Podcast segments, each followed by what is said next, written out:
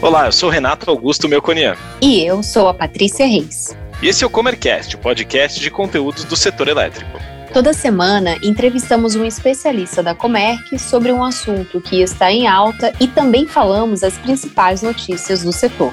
O tema desse episódio é a polêmica que está mobilizando parlamentares e associações do setor elétrico em torno da medida provisória 1055, conhecida como MP da crise hídrica.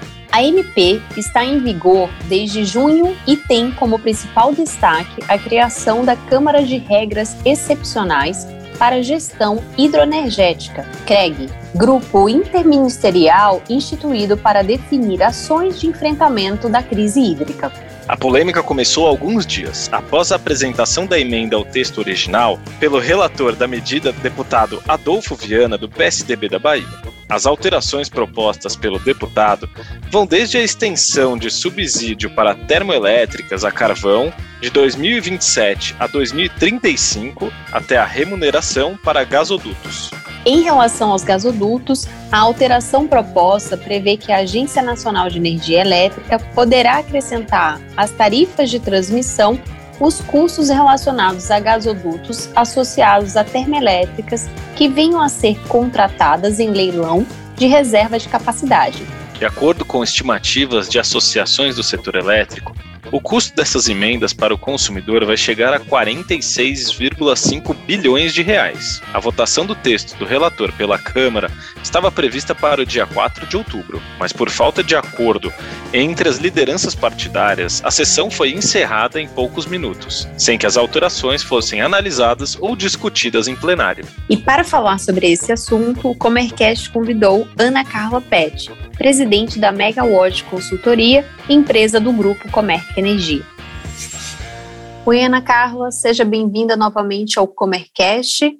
Nossos ouvintes mais antigos já conhecem você. Recentemente gravamos o episódio 85 da aprovação da MP da Eletrobras. O que acontece agora? Mas para ainda aqueles que não te conhecem, conta pra gente quem é você no mercado de energia, sua formação, carreira e trajetória na Megawatt. Oi, Patrícia, agradeço o convite por participar mais uma vez do Comercast. Bom, eu sou Ana Carla Pet, atuo no setor de energia há um pouco mais de 20 anos. É, sou engenheira química e advogada. Recentemente eu adquiri essa formação e é, atuei na indústria, atuei com geração, é, sendo meu expertise nos temas regulatório e de inteligência de mercado. Legal, Ana, muito obrigada pela apresentação. Vamos então ao assunto. Bom, para começar aqui, a primeira pergunta: as emendas propostas pelo relator da MP, deputado Adolfo Viana, vão modificar o funcionamento da Câmara de Regras Excepcionais da Gestão Hidroenergética, que é o ponto principal da medida provisória? Caso sim, quais são as mudanças? Bom, é, com relação à CREG, né, que é a sigla da Câmara, é, a, o relatório trouxe três alterações principais. A primeira é relacionada à duração da CREG. Então, a medida provisória é, estabeleceu que a CREG é, tem um funcionamento até 30 de dezembro de 2021 e o relatório é, sugeriu né, a alteração para que a CREG tenha a instauração e seu prazo de duração estabelecido pelo presidente da República por meio de decreto, desde que seja configurada aí uma condição de escassez hídrica e seja recomendada pelo Comitê de Monitoramento do Setor Elétrico, que é o CMSE. Então, é, essa medida é interessante porque ainda como não há uma previsão da finalização da atual crise hídrica, né, e eventualmente é, pode haver condições similares no futuro, a competência para a criação da CREG, né, passa a ser do presidente da República, sendo observados determinados requisitos, sem haver a necessidade de é, a emissão de uma nova medida provisória e de, de uma apreciação né, dessa medida provisória pelo Congresso Nacional. Então, daria mais celeridade tanto para instituir a CREG quanto para é, estabelecer a, a sua duração e o seu término. É outro, outra alteração proposta é com relação à obrigatoriedade de tornar as decisões da CREG públicas e divulgadas na internet. É, a medida provisória não tinha dispositivo específico sobre esse tema, mas vale comentar que, apesar de não haver nenhum dispositivo é, estabelecendo essa obrigatoriedade, a CREG já vem divulgando as suas decisões é, publicamente por meio de notas informativas que são publicadas no Ministério de Minas e Energia. É, e por meio também da publicação de algumas resoluções. Mas é interessante é, a inclusão desse dispositivo que traz a obrigatoriedade da publicidade das decisões. E, por fim, é, teve uma, uma é, proposta de alterar a composição é, da CREG. Né? Então, pela medida provisória, compõe a CREG os ministros de Estado de Minas e Energia, que é o presidente da, da, da Câmara, é o ministro da Economia, da Infraestrutura, da Agricultura, da Pecuária e Abastecimento, do Meio Ambiente e do Desenvolvimento Regional. E é, pela proposta, então, do relatório, é prevista nessa composição, além dos ministros de Estado, também compor é, dirigentes né, de algumas autarquias que são relacionadas à gestão é, dos recursos hídricos e energéticos, como os dirigentes, os diretores gerais né, da Agência Nacional de Energia Elétrica, ANEL, da Agência Nacional de Petróleo, ANP, da Agência Nacional de Águas e Saneamento, a ANA, entre outras agências, inclusive o IBAMA, é, que é, deverão ser ouvidos é, nas reuniões da CREG, mas eles não terão direito a voto nessas deliberações.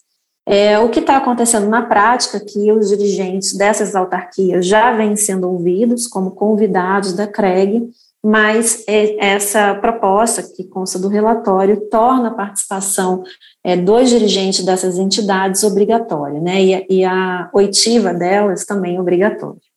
Então, são essas as principais. Bacana, Ana. Agora vamos falar sobre as emendas que estão causando mais polêmica.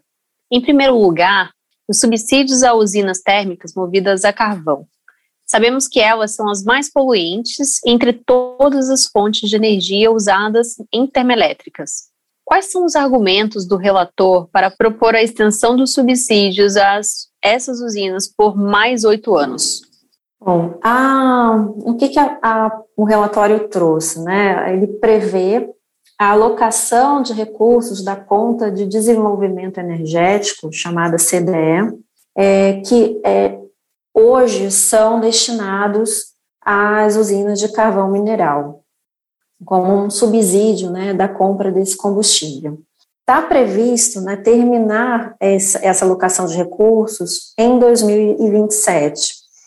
A alteração é, colocada no relatório é, então, estender a alocação desses recursos até 2036, com uma trajetória linear de redução a partir de 2028, ou seja, tem uma extensão de nove anos desse subsídio, embora com uma redução gradual por esses nove anos até zerar, mas desde que o uso do carvão mineral ele seja substituído no percentual mínimo de 50% por biomassa de reflorestamento ou resíduos da agricultura. Então, se por um lado estende né, uma, uma, um subsídio, é, e que ele é um subsídio que representa cerca de 3 a 4% do valor anual da CDE, que é de 20 bilhões de reais, é, mas ele está ele tá exigindo uma contrapartida, que é a substituição do carvão, que é, o, que é um combustível poluente, por um combustível renovável, né, que são os resíduos é, de madeira.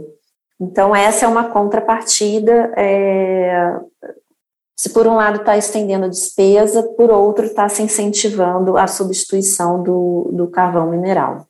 E esses custeios dos novos gasodutos, o que está previsto no texto do relator? Acho que a gente tem que voltar aqui, né, então, na, na lei de privatização da Eletrobras, é, a lei da privatização de, da Eletrobras é, previu, então determinou a contratação de 8 GB é, de potência de usinas a gás natural até 2030, e é, parte é, dessa potência é, deve ser localizada em áreas que hoje não é, têm gasodutos. Então, além dos ativos de geração, precisa também, então, construir essa infraestrutura de gasodutos para é, alimentar né, essas termoelétricas. Então, é, o que o relatório traz é um dispositivo que determina que a ANEL, Agência Nacional de Energia Elétrica, estabeleça, então, uma metodologia de remuneração desses novos gasodutos é, para ser custeado por meio das tarifas de uso do sistema de transmissão, que é conhecida como TUSH, que tanto consumidores é, de energia quanto os geradores conectados a, a, a essas redes de transmissão pagam. Então, é alocar um custo de desenvolvimento de uma infraestrutura de gás nas tarifas é, de energia elétrica, né, que no fim acaba abarcando todos os consumidores, né, mesmo até aqueles que não estão conectados diretamente, porque se eles não estão conectados diretamente na rede de transmissão, as distribuidoras estão, e aí acaba repassando para a tarifa de distribuição. Então, é, nós da Megawatt, a gente não fez uma avaliação desses custos de gasoduto, mas dos ativos de geração a gente tinha feito em números bem preliminares, a gente uh, estimou uh, um, um, encargo aí para os consumidores da ordem de 10 a 20 reais por megawatt-hora é, para os ativos de geração, para, para esses 8 GB é, de reserva de capacidade de gás natural, que deve ser contratada até 2030, e, além disso, ainda tem é, essa remuneração desses novos gasodutos, que então ficaria alocada é, nas tarifas de transmissão pagas aí principalmente pelos consumidores. Bom, e além dessas emendas mais polêmicas, quais são as outras alterações propostas pelo relator da MP que estão sendo criticadas pelo setor elétrico e por quê? Bom, é, as outras alterações estão principalmente vinculadas também a é, um dispositivo que também veio na lei de privatização da Eletrobras, que foi a prorrogação dos contratos do programa de incentivo às fontes alternativas de energia, que é o Proinfa. Então, é, esses contratos era, eles estavam previstos para, para terminar ali ao redor de 2035, a lei de privatização da Eletrobras é, possibilitou a prorrogação desses contratos por mais 20 anos, é, a contar do encerramento dos contratos vigentes, é, desde que os geradores manifestassem essa intenção. Né? É, é importante ressaltar que essa energia do Proinf, então, é energia que ela é alocada para todos os consumidores e os consumidores pagam um determinado valor por essa energia, né, como uma, uma alocação compulsória em contrapartida a um pagamento também é, de um encargo que tem o mesmo nome, chamado Proinfa. Bom, então, é, o que o relatório, então, propõe é mais prazo para que os geradores né, do Proinfa é, possam se manifestar pela, pela prorrogação dos atuais contratos. Ele possibilita a valoração das fontes PCH e eólica a preços mais elevados do que havia sido considerado inicialmente. E também uma condicionante para poder é, prorrogar os contratos é a, o fim do desconto na tarifa do uso do sistema de transmissão desses empreendimentos. E a proposta do relatório é em postergar em cerca de um ano o fim desse desconto.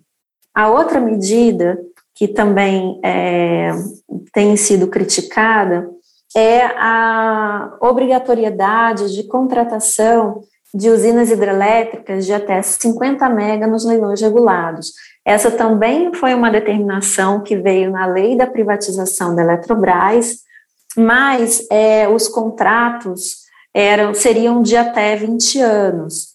Né? O, o que o relatório traz seria uma extensão desse prazo, que essa contratação é, dessas usinas hidrelétricas de até 50 mega ocorressem pelo prazo, então, de 25 anos, e que também, sobre o preço máximo de contratação, né, que a lei da privatização da Eletrobras estabeleceu como é, o preço teto do leilão a menos 6 de 2019, então sobre esse preço também sejam adicionados alguns encargos e tributos que incidirem sobre a que incidirem na geração hidroelétrica. Então também o que é, tornaria é, o preço dessa energia é um pouco mais cara. Lembrando então que o que a lei da privatização da Eletrobras trouxe foi uma obrigatoriedade né, de contratar esse tipo de fonte é, em pelo menos é, 50% né, da demanda declarada pelas distribuidoras nos leilões regulados, a menos 5 a menos 6, até que sejam atingidos 2 mil mega de potência, e é, após atingir essa capacidade inicial, a, a obrigatoriedade cairia para 40% da demanda declarada. Então, essa obrigatoriedade já estava prevista na lei da privatização da Eletrobras, o que o relatório traz é que os contratos firmados é, sejam de 25 anos e não de 20 anos, como era, como está previsto na lei da privatização da Eletrobras. As associações do setor elétrico calculam que o custo das emendas propostas à MP 1055 chegará a 46,5 bilhões de reais valor que será repassado à conta de luz dos consumidores. A que corresponde esse valor? Então, como a Megawatt né, noticiou, é, essa conta foi feita pela Abraça, que é a Associação Brasileira dos Grandes Consumidores Industriais de Energia e de Consumidores Livres. É, a composição desse custo, basicamente, é dividido em três é, principais itens que são 30, cerca de 33 bilhões é, para a remuneração dos novos gasodutos via a tarifa de uso do sistema de transmissão, que a gente já comentou, é, 10 bilhões em relação à prorrogação do, dos contratos do Proinfa, que também a gente comentou agora, 2,8 bilhões é, relativo à postergação do subsídio das termoelétricas a carvão e um montante de 700 milhões de reais é, do, referente a esse aumento do prazo de contratação compulsória é, das usinas hidrelétricas de até 50 mega de potência. E como estão caminhando as negociações na Câmara em torno das alterações propostas pelo deputado Adolfo Viana? Temos notícias? É, as informações mais recentes é que é, o relatório é, possivelmente não seria, esse relatório não seria votado, ele seria é, substituído ou por um novo relatório, ou seria votada, é, levada à votação a medida provisória na sua redação original. É, se tentou pautar a votação é, desse relatório nessa semana que estamos, mas não houve aí um acordo é, estabelecido, né? Então a gente ainda está aguardando é, novas informações a respeito da tramitação é, da medida provisória. Bom, chegamos ao finalzinho aqui, a última pergunta. Sabemos que a medida provisória tem prazo para ser votada na Câmara e pelo Senado. Caso contrário, ela prescreve. Quais são esses prazos e quais são as perspectivas para a aprovação da MP? É, o prazo final de aprovação da medida provisória no Congresso Nacional é 7 de novembro, então tem um pouco menos de 30 dias para aprovar a medida provisória. Lembrando que, uma vez aprovada na Câmara, ela tem que passar pela apreciação do Senado. Se houver alguma alteração no Senado, tem que voltar para a Câmara é, para que a Câmara avalie essas alterações é, realizadas. O prazo é curto, é, para ainda tramitar nas duas casas, mas até exemplo né, do que foi a medida provisória 998, é, que foi publicada em setembro do ano passado e tinha o prazo de aprovação até fevereiro, início de fevereiro desse ano, é, conseguiu aprovar. Então, é uma medida que é importante é, é, para o governo e para a gestão da, da crise hídrica. Então, a, a, a, gente acredita que ainda há chances de dela ser aprovada e convertida em lei, mas é, tem que se superar é, essas divergências né, que, que surgiram a partir é, da publicação da, desse primeiro relatório. Né.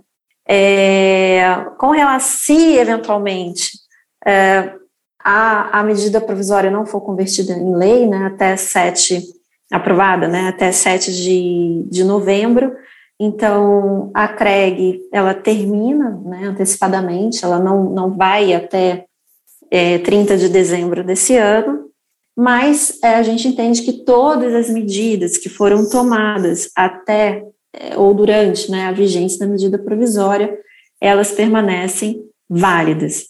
É importante comentar até que uma das, das é, determinações da medida provisória é a realização da contratação de energia de reserva em um procedimento simplificado e o, a, esse leilão será realizado em 25 de outubro, portanto, ainda durante a vigência da medida provisória. Né? Então, o que também dá um, uma segurança jurídica para os empreendedores que participarem desse leilão. Mas fica a dúvida é, como que vai ser é, gerida essa crise hídrica, né? Apesar né, das, das últimas chuvas fortes, né, que, que na última semana a gente teve, é, e que fez até os preços, o valor do PLD cair, mas estruturalmente a gente ainda não vê uma, uma alteração desse cenário é, de crise hídrica. Então, caso a MP não seja aprovada, ficará a dúvida de como, então, é, será feita a gestão é, dessa, dessa crise, desse momento, após o dia 7 de novembro. Muito obrigada, Ana, pelo seu tempo e por compartilhar todo esse conhecimento aí conosco aqui no Comercast. Já fica aí o convite para você retornar em breve. Obrigada. Eu que agradeço, Patrícia, e vou ficar feliz de participar uma próxima vez novamente. Obrigada. A empresa Vibra Energia antiga BR Distribuidora, celebrou no dia 8 de outubro contratos que permitem a aquisição de até 50% da Comerc Energia. A proposta consiste na emissão de 2 bilhões de reais em debêntures conversíveis em 30% das ações ordinárias, além da possibilidade de aquisição de outros 20% do capital, perfazendo uma participação de 50% na empresa. A chegada da Vibra como sócia acelera o crescimento da Comerc, que pretende se consolidar como a melhor plataforma de serviços e soluções do mercado livre de energia e estar entre os principais players de geração centralizada renovável e o maior em geração distribuída no país. Vale ressaltar que a Comerc Energia seguirá atuando de forma independente, com foco no desenvolvimento dos planos de crescimento em todas as suas unidades de negócio. Um relatório setorial do Bank of America indica que o Brasil pode ser um dos grandes beneficiários do mercado global de créditos de carbono, alcançando 18% do mercado que deve movimentar 40 bilhões ao ano até 2050. O relatório indica ainda que o Brasil possui uma matriz energética altamente renovável, além de suas características naturais. A BBCE, plataforma de negociação eletrônica de contratos de energia, passou a disponibilizar sua curva de preços futuros. Referência para o mercado livre de energia, a curva apresenta diariamente os preços futuros do dia seguinte até os próximos três anos por dia passam pelo sistema da BBCE em torno de mil ofertas e cerca de mil gigawatt-hora. O mercado livre de energia elétrica representa 78% da expansão da potência instalada no Sistema Interligado Nacional, que deve ter um crescimento de 41 gigawatts nos próximos 10 anos, alcançando 221 gigawatts. Empreendimentos contratados exclusivamente no mercado livre de energia possuem hoje 2 gigawatts de potência e devem chegar a 34 gigawatts no horizonte. Os dados constam na análise Panorama da Energia Elétrica do curto ao longo prazo, publicada pela Megawatt Consultoria. Para ficar informado sobre as notícias do setor, acesse megawatt.energy. E para conhecer mais sobre as soluções e energia que oferecemos, acesse comerc.com.br. Até, Até, a, próxima. próxima.